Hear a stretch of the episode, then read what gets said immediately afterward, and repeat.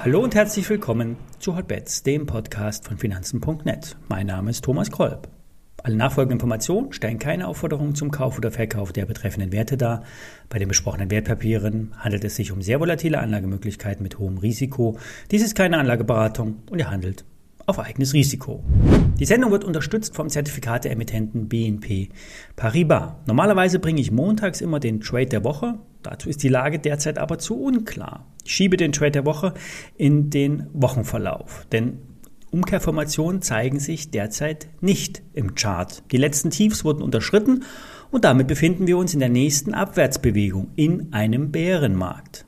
Wie weit kann das gehen? Hier ein paar grobe Marken.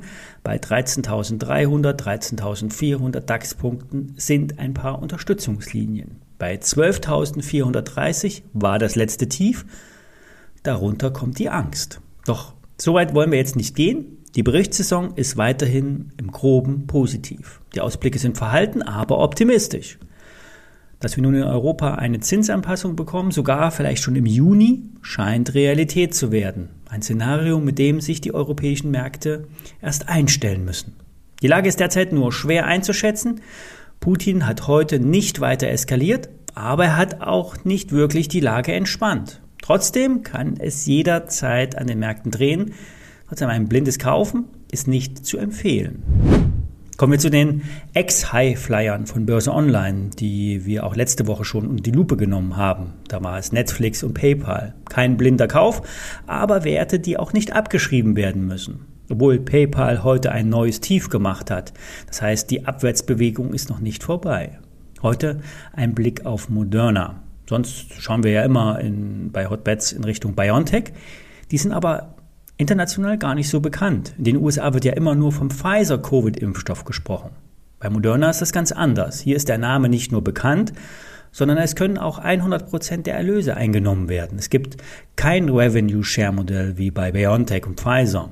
Im letzten Jahr wurden knapp 18 Milliarden Dollar mit dem Covid-Impfstoff eingenommen. Im laufenden Jahr erwarten die Analysten eine Stagnation beim Umsatz und Gewinn wie bei den anderen Anbietern auch. 2023 wird dann doch ein stärkerer Rückgang beim Ergebnis und beim Überschuss erwartet. Die Zukunft, die liegt im mRNA-Ansatz. Diese neue Technologie, die auch bei BioNTech die Hoffnung äh, unterstützt, die soll bei Moderna den Schwerpunkt bei den Infektionskrankheiten haben. In den nächsten Monaten soll bei Moderna die Wirksamkeit eines äh, Grippeimpfstoffes unter Beweis gestellt werden.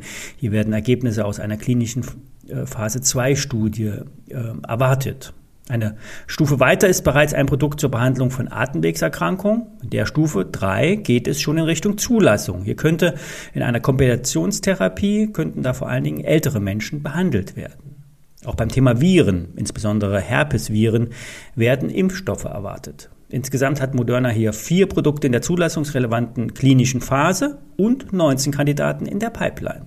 Die Aktie ist versucht, bei 125 Euro eine Bodenbildung zu absolvieren. Wer einen längerfristigen Horizont hat, kann sich bei Moderna involvieren. Börse Online sagt kaufen, Kursziel grob 200 Euro. Stop unter die 100 Euro Marke setzen.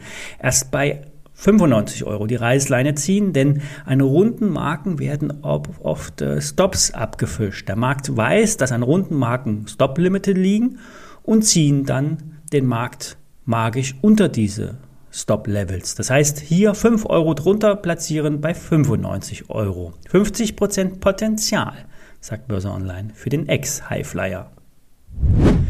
Ein Wiedereinstieg aus Sicht der BO-Redaktion Börse Online spricht auch für Zoom. Der Kurs der Videoplattform hat sich getrittelt. Das Unternehmen arbeitet aber margenstark. Zwar ist Microsoft mit Teams ein Platzhirsch, sehr beliebt im B2B-Bereich, doch Zoom sollte nicht unterschätzt werden. Der Markenbekanntheitsgrad ist hoch und die cloudbasierten Angebote könnten in Konferenzschaltungen, also neben den Konferenzschaltungen auch äh, Umsatzpotenzial bringen. Es geht hier um Cloud-Telefonie, es geht um äh, den großflächigen Einsatz bei großen Events.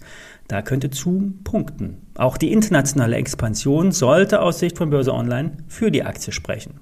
Keine Frage, das Umsatzwachstum aus der Vergangenheit kann nicht fortgeführt werden. Im bis zum Ende Januar laufenden Geschäftsjahr wurde ein über 50-prozentiges Wachstum vermeldet. In diesem Jahr sind es nur 11 Prozent.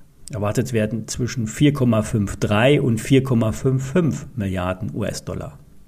Die bereinigte operative Marge liegt bei etwas über 30 Prozent. Auch hier war es früher etwas höher. Bei 90 Euro wird Zoom mit rund 25 Milliarden bewertet. Das ist grob das Fünffache des Umsatzes. Ein KGV von 26 für einen Wachstumswert angemessen hoch, aber auch nicht zu hoch. Die Redaktion gibt das Kursziel von 130 Euro an. Goldman Sachs sagt 170 Dollar. So, nun empfehle ich allen, die Füße stillzuhalten. Nicht einfach kaufen und das Risiko erhöhen. Ab einem gewissen Niveau kaufen selbst die Schnäppchenjäger nicht mehr. Bis morgen.